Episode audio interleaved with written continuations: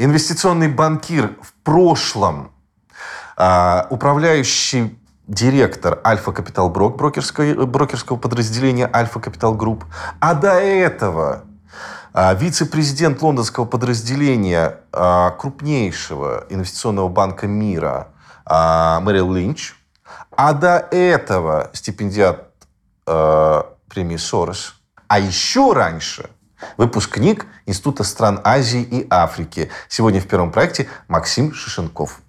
Э, этот выпуск тоже подготовлен при поддержке Фонда президентских грантов и Фонда святителя Луки Воина Синецкого, за что им обоим спасибо. Максим на неделю в Москве из Лондона, и нам удалось его захватить для того, чтобы задать вопросы. Максим, как погода в Лондоне? Ну, я улетал, погода была очень дождливая, так что был приятно удивлен мягкому московскому климату, и теплой весне, э, осени. да, то есть, по-моему, это одна из э, первых за последние десятилетия, да, такая теплая? Да. А вот о политическом климате, э, одном из самых тяжелых за последние десятилетия, поговорим чуть позже. Сейчас посмотрите коротко о том, о чем мы разговаривали с Максимом в этом выпуске первого проекта. Запад не идеал. Максим, почему вы в Лондоне живете? Русские еще многому могут научить Европу. Вы бы политику запретили, потому что она мешает э, стабильности бизнеса. В России не хватает трех вещей для успеха. Российские пропагандисты сильно преувеличивают. У нас нет людей, нет вообще на телевидении, да, которые эти вопросы А обсуждают, Б поднимают, С открыто говорят. И ни Кудра, ни Греф, ни либералы. Ну, я, кстати, тоже либералов не, не люблю. Вы абсолютно правы. Но американские и европейские модели успеха э, уже э, существуют. Конвергенция русской цивилизации с европейской. Потому что им надо зарабатывать. Демократия западная родила популизм. А популизм управляется вами, журналистами. Если у тебя спонсоры производят оружие и э, средства защиты активные, то, скорее всего, тебе придется вести войну. Мы как-то это все понимаем, и, и причем и британцы, и американцы, и русские. Грубо говоря, это ошибки конкретных дураков. Будем говорить об оттенках демократичности.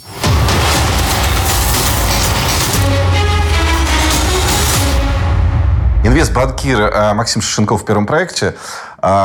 Максим, почему вы в Лондоне живете?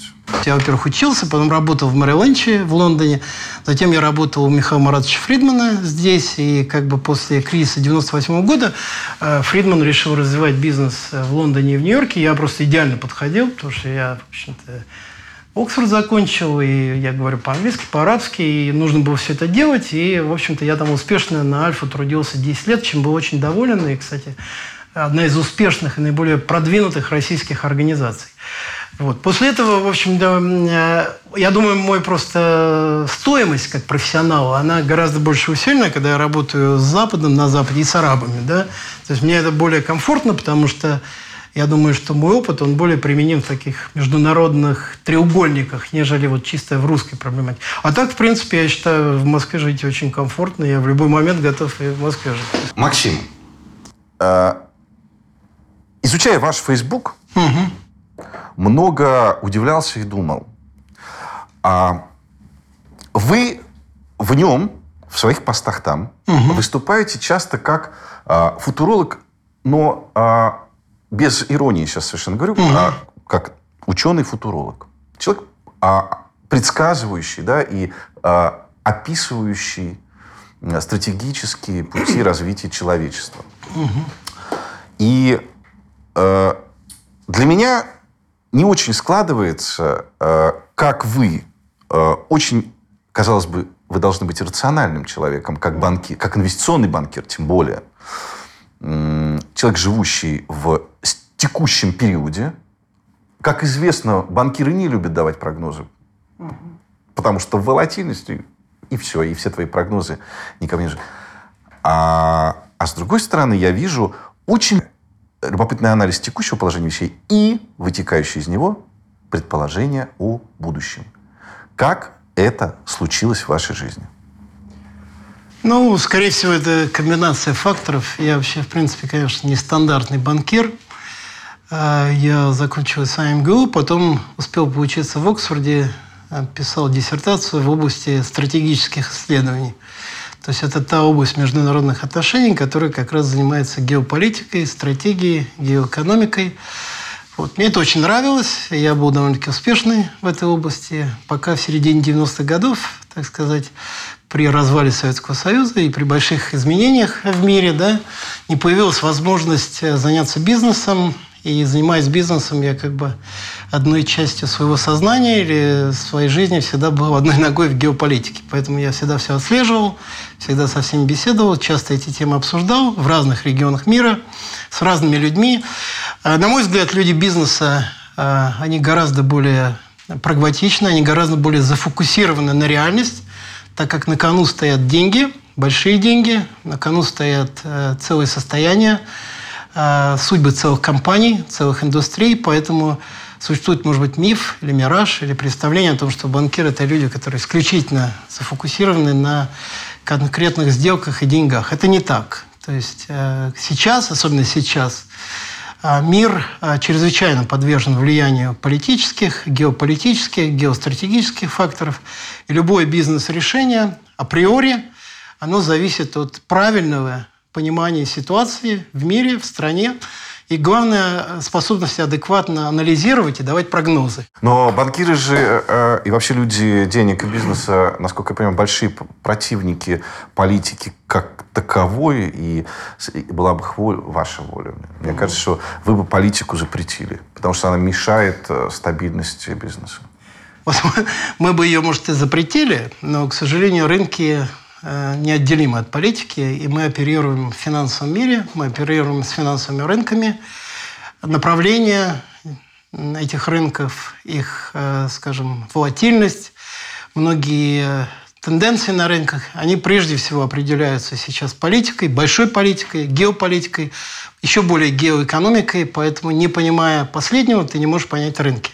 Таким образом, мы все как бы в одном флаконе в этом мире. А Важно ли для бизнеса влиять на политику? Я имею в виду лоббистские э, институции, как в Соединенных Штатах, угу. например, а, или как в России были олигархические структуры. И продолжается ли это до сих пор? Конечно, продолжается. То есть э, в любом обществе, будь то западная демократия, ближневосточный авторитаризм, китайский социализм и так далее и тому подобное, а связь между политикой и бизнесом абсолютно неразрывна. Угу. И это было, есть и будет. То есть я не вижу общества, где, которое как, быть в обществе и быть свободным это нельзя, так и бизнесу быть э, в этом мире, быть свободным от политики невозможно. Куда тогда этот мир может прийти, если, по сути, в основном им правят деньги, даже если опосредованно через политиков.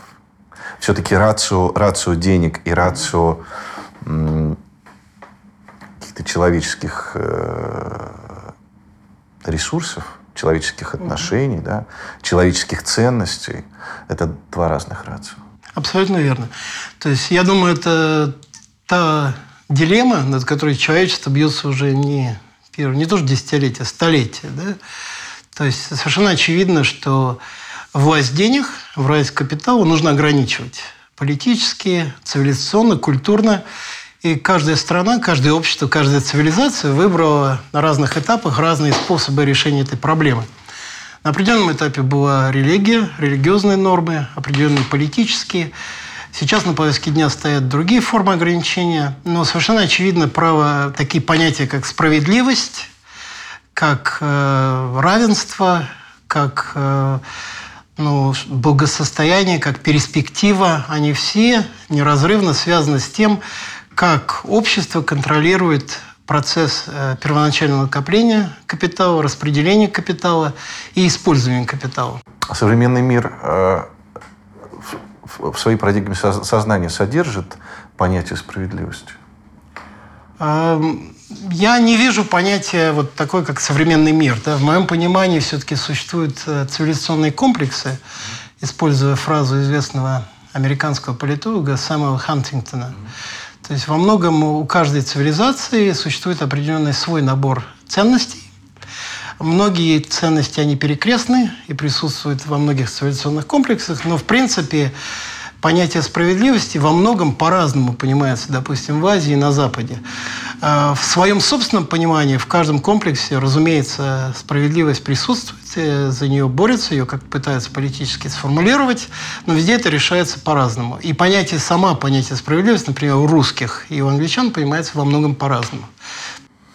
А, в одном из своих постов в Фейсбуке вы как раз писали о том, что в России плохо понимают, благодаря усилиям официальных пропагандистов, которые угу. навязывают некое противостояние и э, образ врага гражданам, э, в связи с этим в России плохо понимают те цивилизационные э, метаморфозы и изменения, которые, угу. которые переживает Запад. Угу.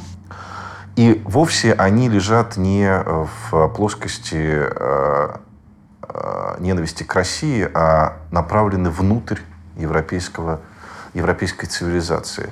Что вы имели в виду? Ну, э, да, действительно, я придерживаюсь той точки зрения, что российская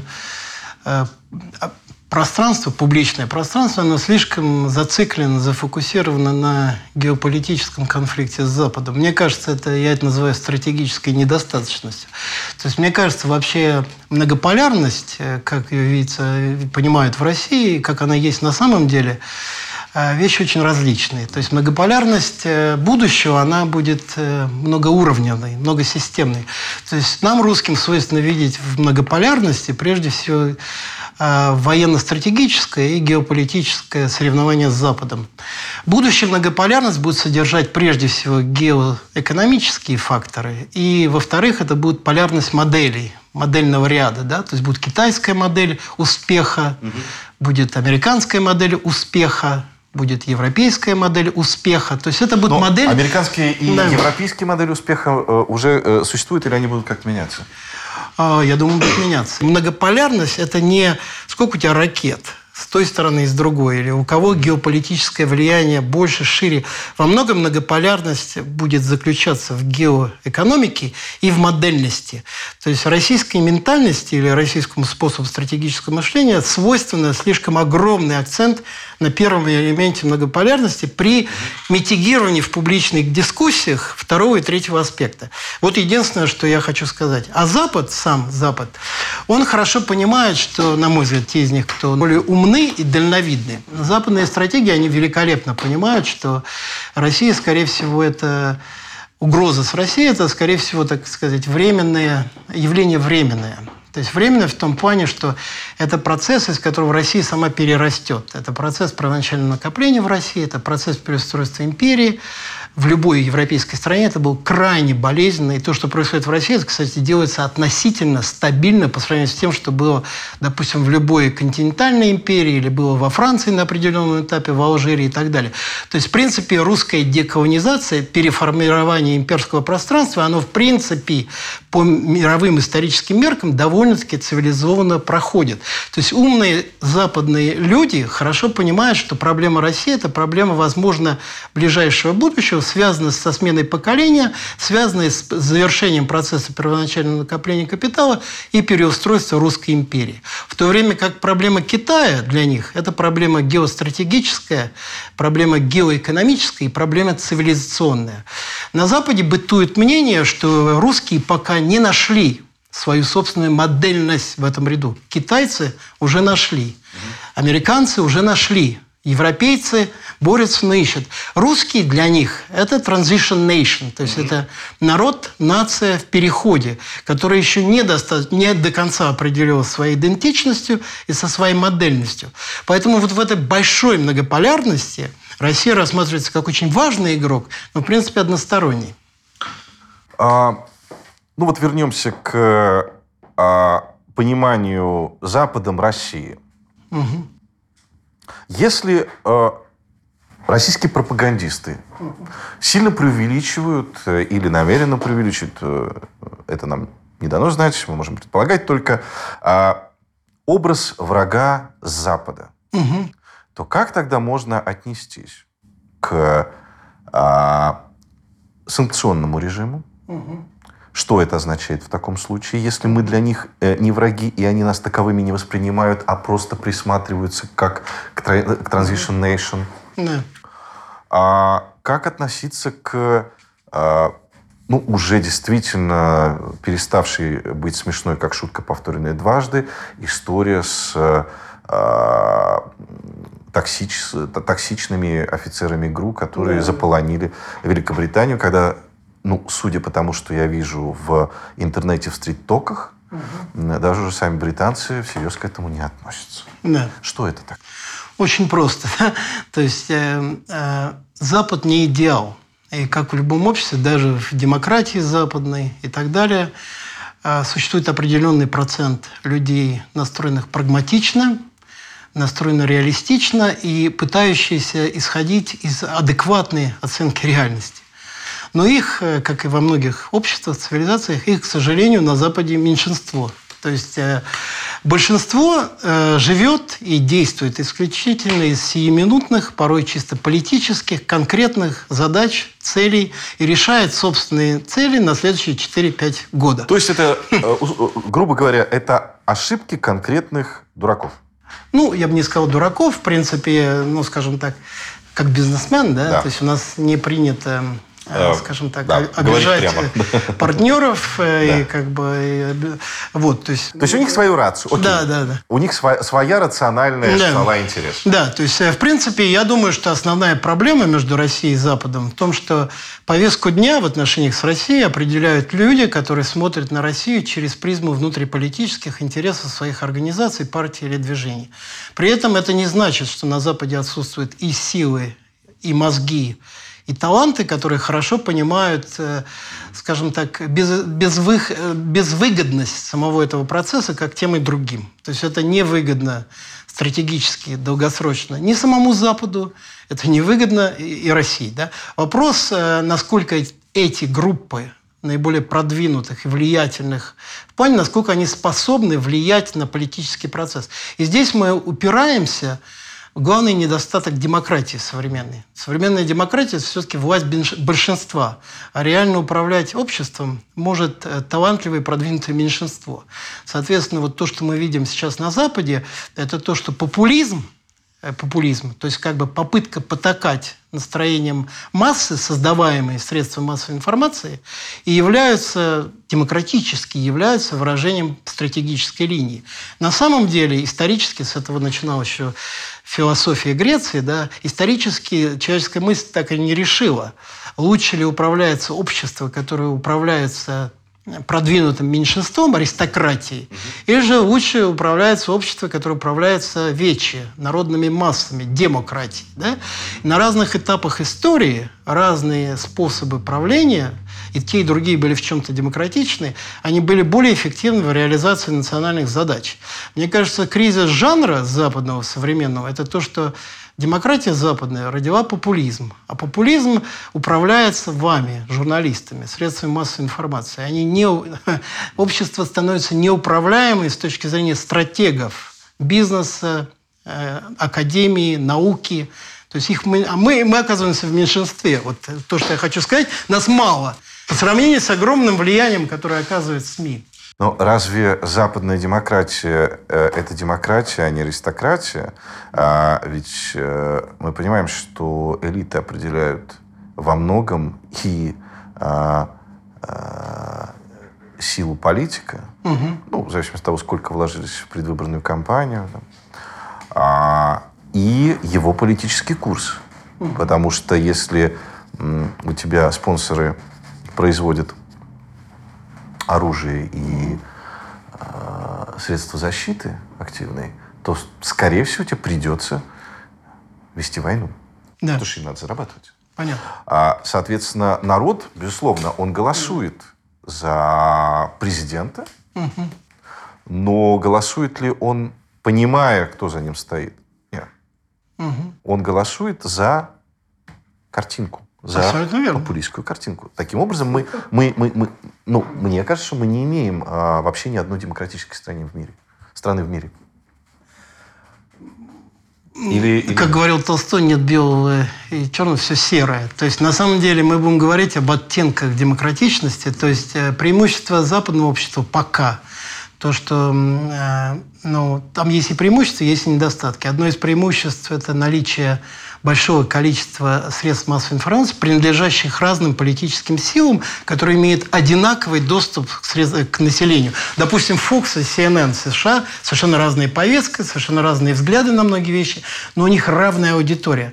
То есть, э, к сожалению, на, Зап... на Западе есть свой недостаток. Это то, что, как писал Герцен, наш лондонский изгнанник, так сказать, Герцен писал о том, что западному человеку полиция не нужна, у него полицейский в голове. То есть, к сожалению, за период эволюции западное общество создало много позитивного, но и создало определенные недостатки своей цивилизации. В частности, огромная, ну, скажем так, вот э, внутренняя дисциплина западного человека, которая не позволяет ему задавать вопросы или скажем, спорить мысленно со многими факторами, которые ему подаются. То есть вот эта инерция в западном обществе в целом, она более сильна даже, чем в российском обществе.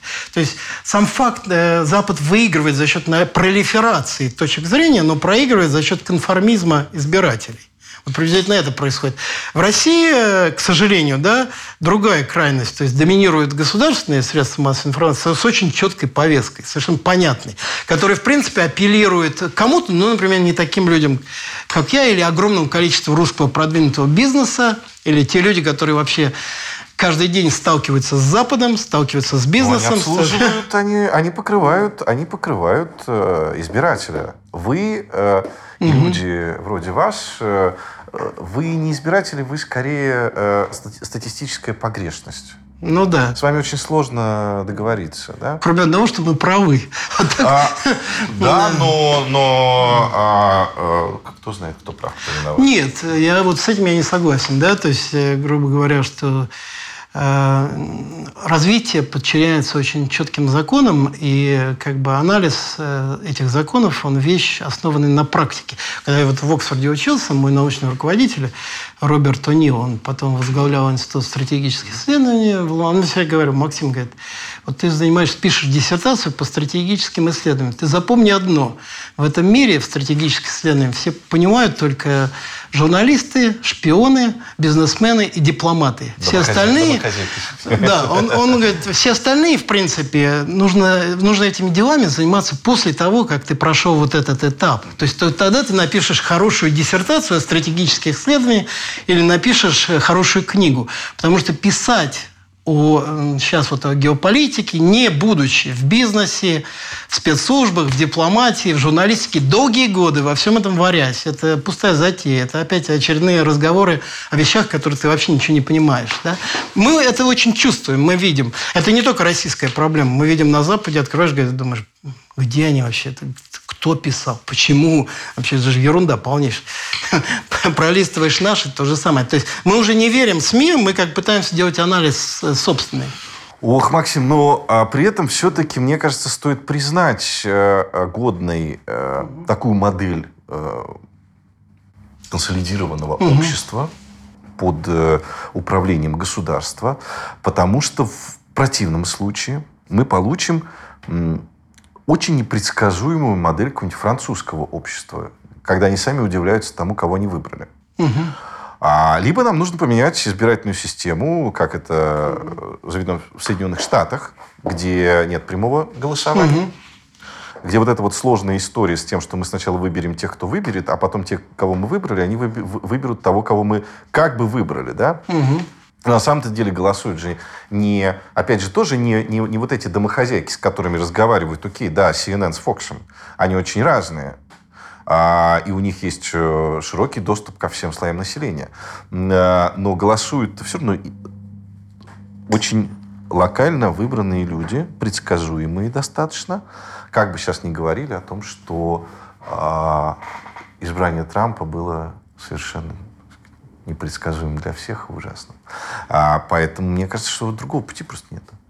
Ну, во-первых, я не рассматриваю Россию в этом контексте по нескольким причинам. Во-первых, я считаю, что Россия вообще живет в другом историко-социально э, пласте, нежели Запад. Да? То есть э, два ключевых этапа, которые определяют современную Россию, это первоначальное накопление капитала и переустройство Российской империи. Оба эти этапы Запад прошел столетия, а то 50 лет тому назад. Оба эти этапа были, а, крайне болезненные, б, привели к жертвам. Там, ну, допустим, Франция в Алжире уничтожила почти миллион э, арабов, чтобы сохранить жизни и интересы там, несколько десятков тысяч французских мигрантов. Да? То есть, когда с ними об этом говоришь, то есть определенные закономерности процесса первоначального накопления и э, деколонизации, которые везде, включая демократии. То есть Франция не перестала быть в западном понимании страной Европы, страной либеральной демократии, ведя довольно-таки жесткую колониальную политику.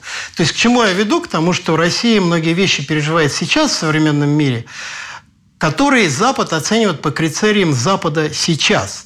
Поэтому применять вот эти ярдстикс, да, принимать вот эти критерии для России, я всегда с этим спорю. Я считаю это неадекватно. Да?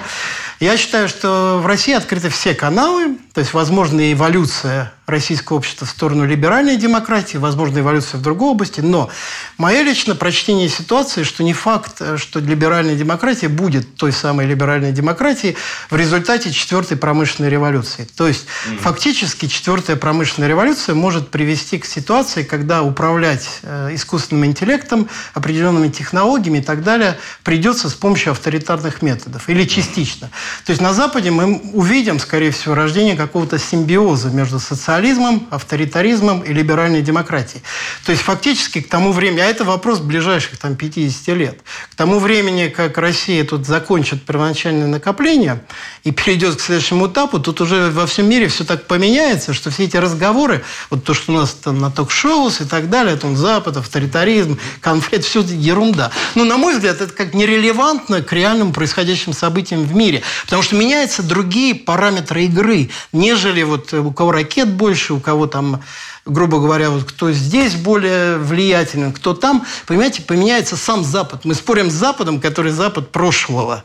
Меняется а, сам Запад. Но при этом, э, кстати, в а, а, один из тезисов из ваших постов в Фейсбуке говорит о том, что ни мы, ни Запад уже давно не соответ... во-первых, не понимаем а, текущее положение вещей и а, а, не соответствуем ему даже на уровне лексики. Угу. А, как же тогда, может быть, наоборот, как раз все правильно происходит, если две стороны живут в одинаковом мире. иллюзорном мире. Да. То есть с одинаковым... Э, ну, в разных исторических плоскостях. Да, то все, все хорошо, и никакой четвертой промышленной революции не будет в силу того, что а, э, это не заблуждение, а это ну, такое реальное положение вещей. Просто а, вам оно не нравится. Ну, объясню, да. То есть, э, во-первых, не будем называть это четвертой промышленной, как-то еще, но вы, наверное, сами знаете... Ну, я имею в виду, что не будет да, будет технологически излома, да? Вы знаете, когда изобрели компьютер, да, то есть, в принципе, вот тот цикл, который мы завершаем, был цикл, когда мы росли за счет роста производительности труда и за счет экспансии капитализма в Китае, в другие регионы. То есть, вот два основных драйвера современного Запада последние там десятилетия, да. Из них самым ключевым таким технологическим аспектом было изобретение компьютера, который неожиданно резко увеличил производительность труда ну, и, соответственно, вот да. Э, и современная западная идеология – это плод третьей промышленной революции. То есть, соответственно, вот как я вижу ситуацию. То есть мы сейчас стоим, что блокчейн, возможно, создаст по масштабу что-то подобное компьютеру, плюс к этому добавится очень много в области биотехнологий, финансовых технологий, а главное – искусственного интеллекта. В совокупности это может быть процесс, растянутый на десятилетия, но это приведет к другому качественному состоянию производительных сил и, соответственно, политических идеологий и политических систем, как это было в процессе развития. И, на мой взгляд, это пройдет на период где-то 2030-2060. К тому времени, то есть задача вот сейчас Кремля, России, в принципе, стабилизировать процесс первоначального накопления капитала и деколонизации Российской империи. Назовем это так. То есть фактически Кремль пока решает совершенно другие задачи, нежели то, что пытается и будет пытаться решить Запад. Затем основная проблема Запада, на мой взгляд, будет проблема, как совместить популизм, то есть э, власть большинства демократическим способом, и реально цели национального развития, которые все-таки выражает меньшинство. То есть эта проблема нерешаемая. Вторая по масштабу проблем будет иммиграция, то есть вопрос мигрантов, особенно с Европы, тоже нерешаемая проблема. Россия пока этими вопросами не затронута. То есть русские, русская империя, качественно отличался от западных. Потому что русские, как этнос, никогда не ставили себя в преимущественное положение по отношению к колонизированной или части колониальной империи. Более того, элиты были полностью инкорпорированы. Поэтому вопрос миграции той, в том виде, как это существует сейчас в Европе, он на ближайшей перспективе в России стоять таким образом не будет. Более того, здесь русские еще многому могут научить Европу. И чем больше, когда там будет 10-12% уже миграционного населения, вот этот пул взаимный между тяга да, между Россией, российской моделью и русским частью европейского мира и Европы, он будет только нарастать. Но проблемы будут, понимаете, другие. Да? И вопрос вот власти большинства меньшинства здесь в России традиционно общем, доминирует авторитарная модель, то есть вертикаль.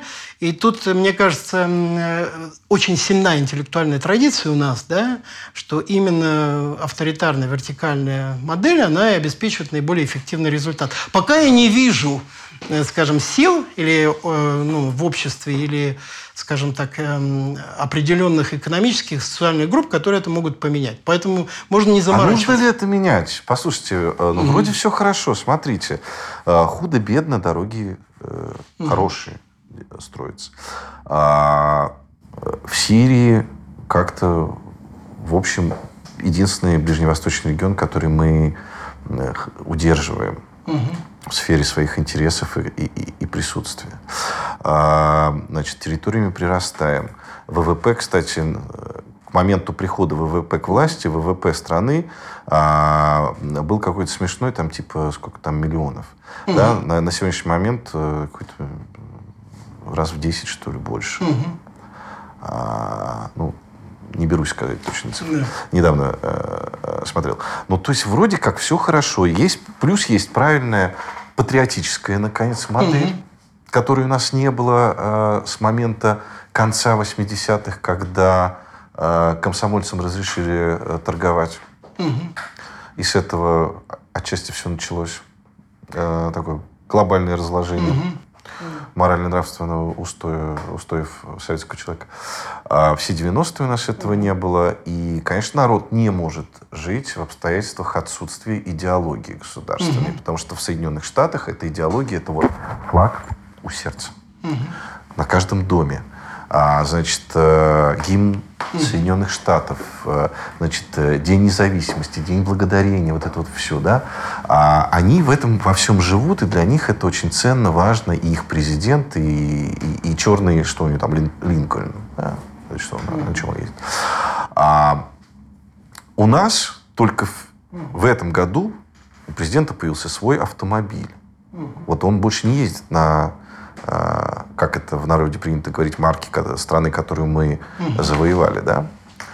А, ну, с этим можно спорить, но это так считает народ. Да, да. Не, я все понимаю. И тут, и тут да. серьезно, смотрите, серьезные, серьезные прорывы, они, конечно, волевые. Да, да. Они волевые. Это не потому, что народ там поднялся. Народ больше любит родину, конечно, сидя на диване, когда не надо ничего делать.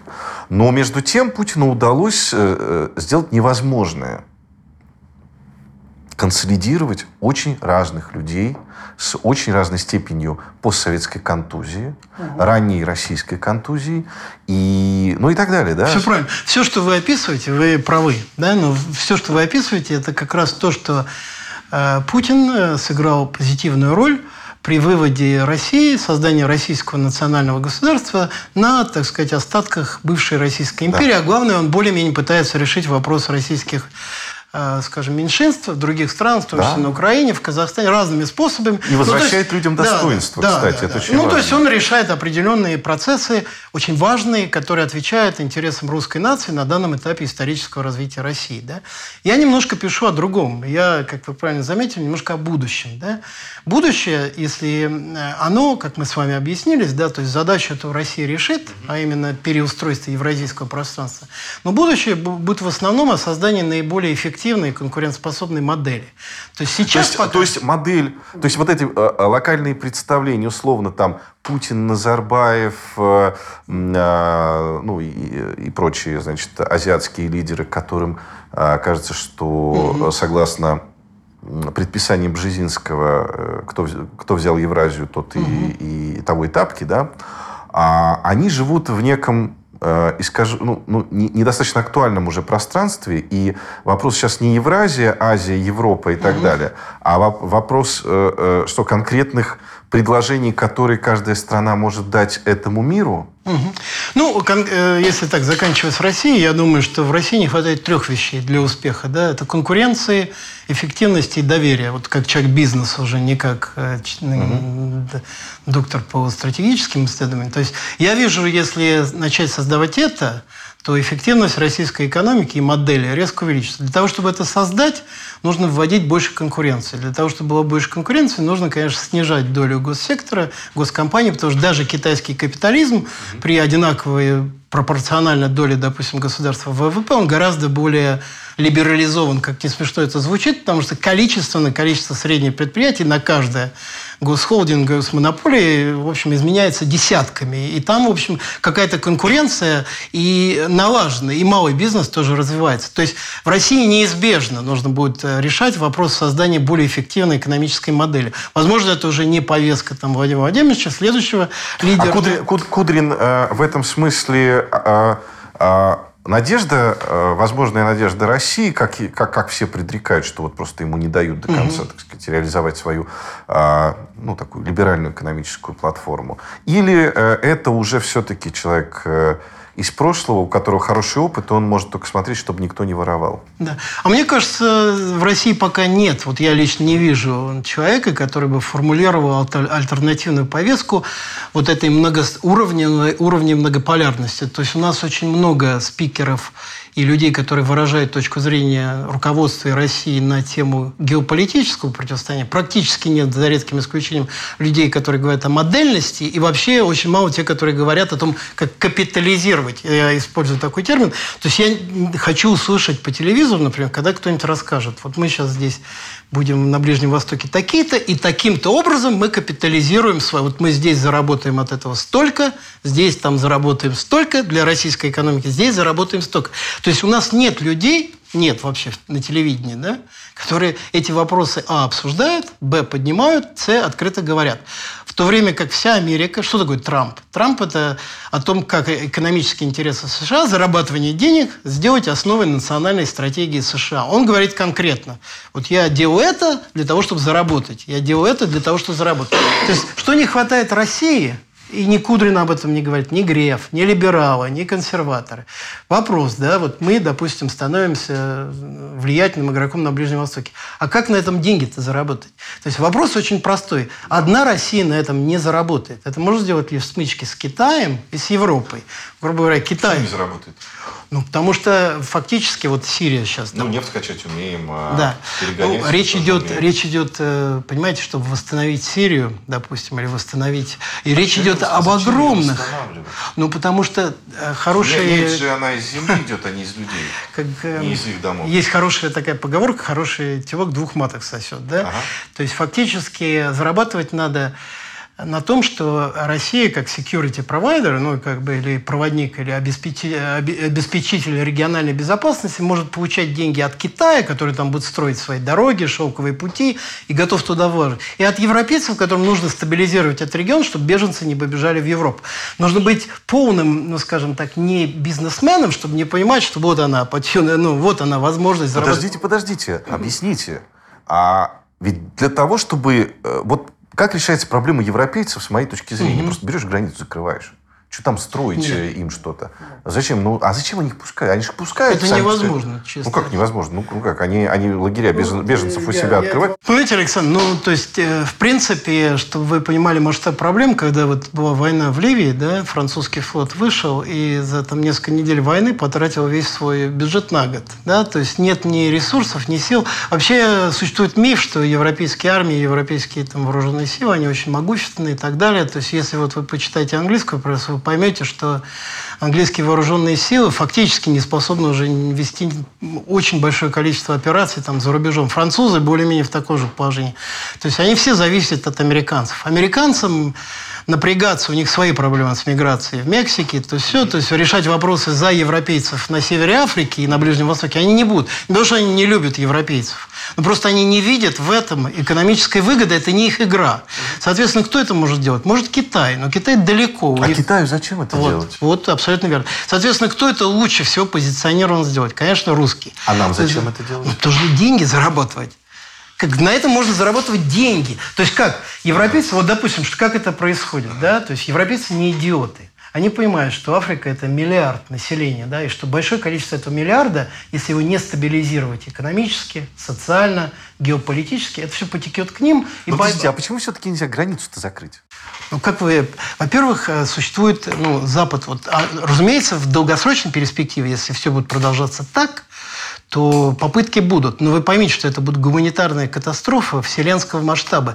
И сама либеральная... Ну, в Африке, ну, кому какая разница, ну, в Африке? Они проще ли гораздо, да? То есть, в принципе, договориться по следующей схеме, угу. что, допустим, Россия в той же Ливии, в Алжире держит свои базы, как она успешно делает в Сирии. Китай строит свои дороги, шелковые пути, инфраструктуру и так далее. Местные правительства качают нефть, всем платят, а европейцы инвестируют сами тоже туда, у них денег много для того, чтобы все эти беженцы и так далее оседали там, работали, и чтобы русские за всем этим еще и приглядывали, чтобы никаких лодок там в сторону Европы не было.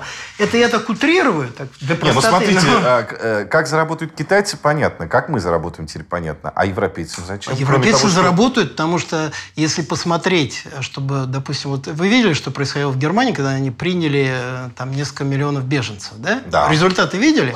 Экономические. Вы посмотрите, сколько это стоит. Да? Вот просто почитайте, посмотрите политические. Да. А это один миллион, это одна Германия. А туда добавьте Францию, где ситуация еще хуже, и Италию, которую вот новое правительство вообще запретило. Мы ни одни лодки принимать не будем. То есть, в принципе, последствия для Европы неспособности решить этот вопрос в ближайшие 20-30 лет будут катастрофичны. Вот реально катастрофичны. И любой умный человек, не тот, который там в «Таймс» у них пишет и так далее, а те, которые реально работают над этими темами э, в Великобритании, в США, те, которые сидят в финтанках, которые сидят в правительстве, все все очень хорошо понимают. Просто как правило, почему-то, как я вам говорил, да, то есть есть какой-то процент людей, которые все понимают, и есть средства массовой информации, которые когда живут в своем мире, миропонимания. Так вот, этот тренд, если его распространить, он совершенно очевидно приводит к треугольнику Европа, Россия, Китай на Ближнем Востоке и Северной Африке. Соответственно, нужно договариваться. Они что хотят? Они сейчас понимают, что, грубо говоря, Сирия, вот был последний ну, латмосовой бумажкой, да, то есть после Сирии, я думаю, все поймут, особенно если там стабилизируется, что на перспективу, особенно учитывая, что будут перемены и в Европе, и в России в ближайшие там 10 лет, на перспективу лучше уже сейчас об этом думать и как пытаться договориться. Особенно, если российская модель будет более-менее успешна. И она нужна она не для Дальнего Востока, не там для Южной а-, Азии, да, она нужна для Северной Африки, Африки южнее Сахары и для Ближнего Востока. И многие люди, те, которые понимают, что происходит на Западе, Западе, они это очень хорошо понимают, особенно в Европе. Да? Я не понимаю, почему это не вербализируется, потому что я, например, ну, вот, когда я много общаюсь, и в бизнесе, и в стратегии, я постоянно мы эти темы затрагиваем у себя, вот э, в Сити, в своем сообществе. Да, да, да. То есть в своем смешно. Гет, да, в, да, да, в, своем, в своем богатом да, гетто. Вот да, это да, вот да, смешно, да, потому что мы как-то это все понимаем, и, и причем и британцы, и американцы, и русские, которые вовлечены в глобальный, и, в общем-то, арабы, да, вот. Но, опять-таки, у нас эта тема не поднимается. На Западе тоже. Но э, как мы можем э, э, договориться с э, европейцами, если нам, например, Асад нравится? Угу. И, кстати, в отличие от европейцев, мы понимаем, а, где эта Сирия находится, угу. б, как выглядит Асад, а в, у него красивая жена, между прочим. То есть хороший... Кстати, да, и в, в Англии учился Асад. Да, да, да, да. То есть он, он, он в отличие угу. от э, в отличие от э, э, э, европейцев и американцев, нас не надуришь. Мы человека в лицо узнаем. Понимаете, мы Видно опять... сразу интеллигентный человек. Нам нужно пройти этап. То есть мы сейчас все погрязли и Запад, и Россия в разборках. Надо исходить из того, не то, что будет в следующий год, а что будет в следующие 20-30 лет. Да? Исходя из этой так парадигмы... европейцам и американцам ровно то же самое нужно. Ведь, э, насколько я понимаю, проблема не только в нас, но и в том, что они ровно так же не догоняют Абсолютно. Абсолютно. Здесь я накрывающую от, э, тень будущего. Да. Поэтому что нужно делать? Нужно просто эти вещи все вербализировать. Об этом нужно говорить активно, участвовать. К сожалению, вот мы как бы мы так заняты в бизнесе, если честно, да, мы бегаем, встречи у нас работают, и все. Вот я параллельно пытаюсь что-то там даже да. воять, писать и так далее. Но, в принципе, совместить бизнес и стратегические исследования очень тяжело. То есть больше, конечно, особенно в области стратегических исследований, нужно эти вещи вербализировать. И на Западе есть люди, которые готовы это вербализировать, готовы в это участвовать. Вопрос а, том... то есть они там не все прокаженные, все-таки есть Нет. люди, которые, э, которые скло... Э, переговоры способны. Сто процентов. Это раз. Во-вторых, э, Запад... Я вообще не, не сторонник теории, что на Западе доминирует русофобия. Я... А, да? Да, да. Я считаю, что есть определенная путинофобия, то есть есть демонизация лично Путина, но факторов русофобии я, например... Ну, вот... это у них ревностность. Путинофобия, мне тоже кажется, да, да, все-таки это не искренняя, а ревностная такая, ну, лидер появился еще, кому хочется делить э, э, трон с кем-то еще. А, смотрите, э, все-таки вер, вернемся снова к э, э, Ближнему Востоку и Африке. Вы, Россия, определили, э, определили место э, такого силовика, обеспечивающего безопасность. Да. да? А почему Россия сама не может строить дороги, качать нефть, а, разрабатывать недра, а, дарить э, африканским женщинам на 8 марта цветочек, а, значит, и владеть этими территориями? Потому что стоимость капитала в России очень высокая. Да? То есть для того, чтобы развивать страны типа Сирии и так далее, помимо ну, отдельных... Сейчас я поясняю, это очень плохо, что стоимость капитала в России высокая. Нет, но это в плане того, что нет свободного инвестиционного да. ресурса для того, чтобы закачивать в такие рискованные ситуации. Все-таки, нет, вы же нет дешевых денег, нет, да, да. Э, нет Ну это да, и во-вторых, Сирия все-таки это не это большой риск. То есть там даже если будут гарантии, это рисковая инвестиция, которая, в принципе, должна сопровождаться большими прибылями. То есть наш бизнес устроен так, ты, если ты берешь риски, должен получать огромные да, прибыли. Да, я заметил, Значит, потому, это не что бизнес. в Крым э, не вошел ни один из российских банков. Ну, да, это, да. это, так сказать, народом, э, народ сильно точит зуб на эту тему. Ну, здесь, понимаете, опять-таки, вот э, я говорю больше о перспективе там довольно-таки среднесрочной. Да. То есть фактически рано или поздно будет складываться... Лет? Ну, там, пару десятилетий. Но будут складываться механизмы, когда, во-первых, сами арабы это поддержат. То есть они не глупые люди, особенно арабы в заливе с огромным финансовым ресурсом, если они понимают ситуацию. То есть они чухнут и пойдут тоже туда? Да, я туда даже... И они, кстати, одни из естественных источников финансирования для таких ситуаций, как Египет, Сирия уже... А вот, кстати, они у вас не вошли ни в одну... Вы их как-то со счетов скинули. А ведь действительно есть арабы, которые ни к России, ни к Китаю, ни к э, Европе, э, которым, между которыми вы поделили Ближний Восток и Африку, не относятся. Но при этом у парней а, ну, кроме шальных Мазерати и, и оазисов в пустыне, есть уже понимание и хорошее образование. А ведь они тоже чухнут. Э, и не начнется ли война э, дальше между арабами и нами за да, Александр, здесь ситуация проста, да, то есть э, богатые арабы, они привыкли, что у них основные гарантер безопасности, ну, а обеспечитель безопасности были Соединенные Штаты Америки. Да. И Соединенные Штаты Америки в силу ряду причин, основная из которых является то, что Америке уже так не нужно нефти, да, то есть Америка из огромного импортера нефте, нефтегазовых ресурсов превратилась в огромного экспортера. То есть у них чисто экономической выгоды в том, чтобы держать залив в безопасности, весь Ближний Восток, он отсутствует. Америка все более и более... Это первая великая держава, которая стала геоэкономической number one, то есть прежде всего геоэкономический, а уже во втором плане все более геополитический. То есть, соответственно, если я, допустим, сейчас продвинутый арабский политический деятель, то я понимаю, что риск того, что Америка просто резко снизит участие в моих процессах безопасности лет через 20 очень высок. Соответственно, какие альтернативы? С одной стороны, у нас Иран, вы, наверное, все понимаете, насколько да. это табу, и наоборот, кто-то, кто будет балансировать Иран и арабов и явится тем самым Э, проводником безопасности в регионе. С другой стороны, есть Китай, но Китай, если честно, а, очень сильно будет повязан э, в Тихоокеанском э, регионе, да, и во-вторых, Китай настолько мощный, что я думаю, что многим арабам потребуется все равно другой балансир. И для этого идеально подходит, на мой взгляд, именно Москва, да. А почему европейцы? Европейцам все будет очень-очень конкретно. Они будут это делать Э, первое, из-за того, что это полностью будет отвечать их самому главному интересу безопасности. Предотвратить полный коллапс этого региона, который может привести к бесконтрольному потоку мигрантов и подрыву либерально-демократической модели. Вообще, в принципе, мы идем к ситуации, когда вот такая либеральная демократия западного образца, а, она, бастионом станет не США, а сама Европа.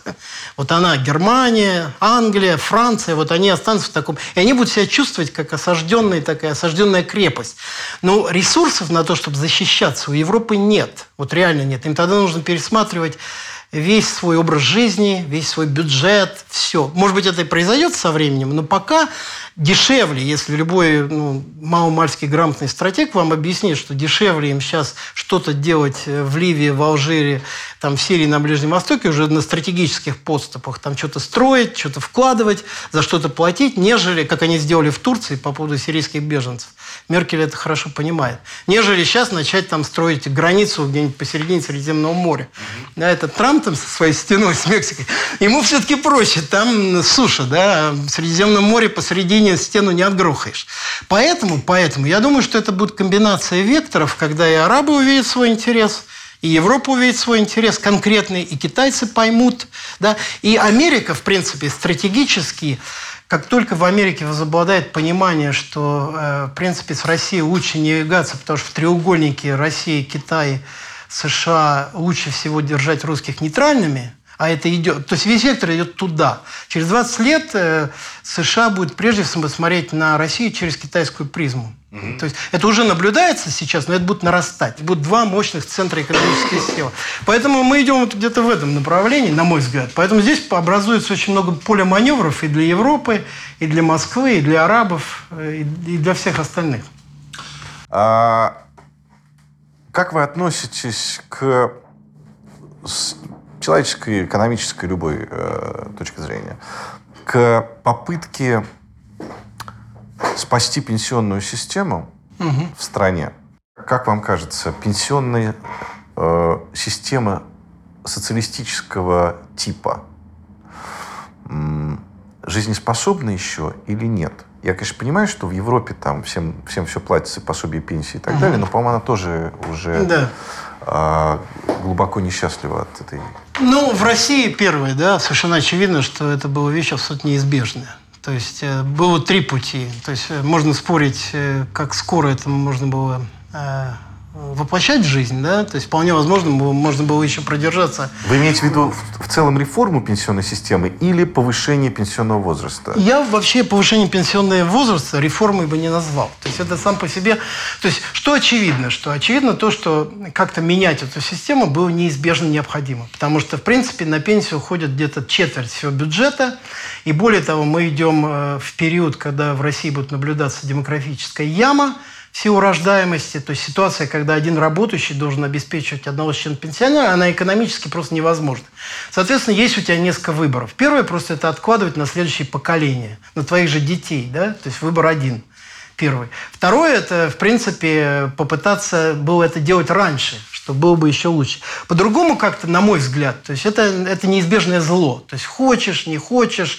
Вот. С чем я не согласен? Я считаю, что это должен быть предмет широкой национальной дискуссии. То есть я все время с друзьями, мы все время шутим, что ну хоть уже Украину, там Сирию обсуждать. Можно было все ток-шоу сделать хотя бы за год до этого, полтора, и населению объяснить, да, и просто объяснить, куда эти деньги пойдут. Что эти деньги не идут там в офшоры, и туда и сюда. Это пойдет на образование, на ваших детей, это пойдет на то, чтобы вы получали в рублевом измерении большие пенсии, когда вы выйдете на пенсию. Потому что если все оставить так, то к 30 году реально просто придется эти пенсии сокращать. В рублевом измерении. То есть все эти вещи нужно вербализировать и до населения доносить. У нас же это проводилось как спецоперация спецслужб. Да? То есть никто до конца, мы все смеялись, думаю, ну кто, кто вообще знает, что будет. Почему они не начали этого делать? Как я не знаю, я думаю, просто потому что привыкли к тому, что общаться, вербализировать, дебатировать на внутриполитические, внутриэкономические темы, это не рекомендуется. Нет врага, не о чем говорить. Да, да. То есть говорить нужно прежде всего о внутренней повестке. То есть, в принципе, основная проблема вот этой ситуации с реформой заключается в том, что ее очень плохо объяснили, вербализировали, донесли. Если объяснить конкретно, что это не армия там пожирает весь бюджет, не силовики, то есть, грубо говоря, если объяснить, что это четверть бюджета э, в разы превращающая любой оборонный или бюрократический расход, это пенсии, и никуда не деться, потому что пенсионеров будет больше, а работающих будет меньше, и, к сожалению, нефть вряд ли будет расти, то есть нужно какой-то выход. Мы это делаем для того, чтобы направить это средство сюда, сюда, вот в образование столько-то, здравоохранение столько-то, туда-то столько-то, для вас же и для ваших детей, чтобы вы получали не сумму, а вот такую, когда вы уйдете. То есть все это нужно просто было вот так сесть, грамотно объяснить, донести там в Думе и так далее. То есть не было ни дебат в Думе, на все эти темы таких публичных, ни дебат на телевидении, вообще отсутствовали, да, ни дебат реальный в средствах массовой информации, любая критика воспринималась как опять либеральная, так сказать, трескотня, а, соответственно, либерал в России, как известно, противник. Драк, да. То есть, э, в общем-то, поэтому отсюда все проблемы. Я, кстати, тоже либералов не, не люблю в силу того, что они всегда против. Ну, я Всего. наоборот, я считаю себя эволюционным либералом, то есть я считаю, есть э, вот я... А я так и не, не смог определить ваш не-не, я себя отношусь к эволюционным либералам. То есть я Вообще мир поделится на два типа людей, обществ. Да? Вот э, если возвращаясь к изначальной теме, первый тип человека будет считать, что главное – это свобода личности, а второй тип человека будет считать, что главное – это свобода государства как коллективное выражение воли нации, там, желания общества и так далее. Я отношусь к первому. То есть я считаю, что свобода личности. Мне так легче, потому что я очень, э, ну, я всю жизнь работал и все делал сам. Да? То есть люди моего плана, как правило, принадлежат к либеральному лагерю, потому что мы не хотим зависеть. Мы как как бы свободны. А вы представляете, многих... сколько свободных личностей может оказаться у дверей вашего а, дома и определить э, э, смену его собственника? Ну, когда, вы... когда свободе да. личности захочется. Да. Поэтому здесь как раз, все, э, мне кажется, что либеральные ценности, они сильно уже не соответствуют, и, и, и давно, вернее, уже не соответствуют э, положению вещей реальному, потому что мы даже в 2017 году видели, к чему привели либеральные взгляды на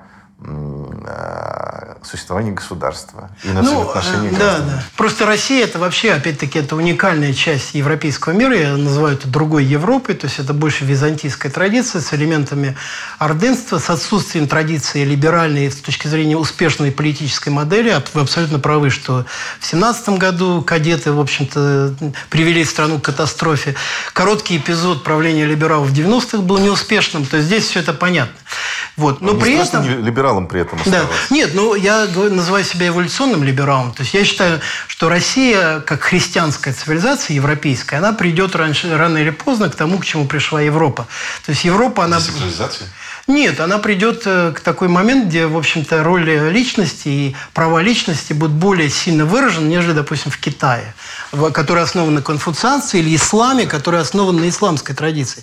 То есть мое лично глубокое убеждение, что будет конвергенция русской цивилизации с европейской, основанной в том числе на взаимопроникновении. И влияние Европы на нас будет усиление вот либеральной традиции, эволюционного либерализма. Это не значит, что это надо делать сейчас и сегодня. Но это, ну, надо, это значит, что, допустим, уже в следующем поколении процент людей типа меня, то есть более либеральных взглядов, будет гораздо выше. Особенно те, которые в практическом области сталкиваются с западной цивилизацией, с исламом и с Китаем и понимают все нюансы, различия модельности каждой. А... Максим, спасибо. Спасибо. Да, да.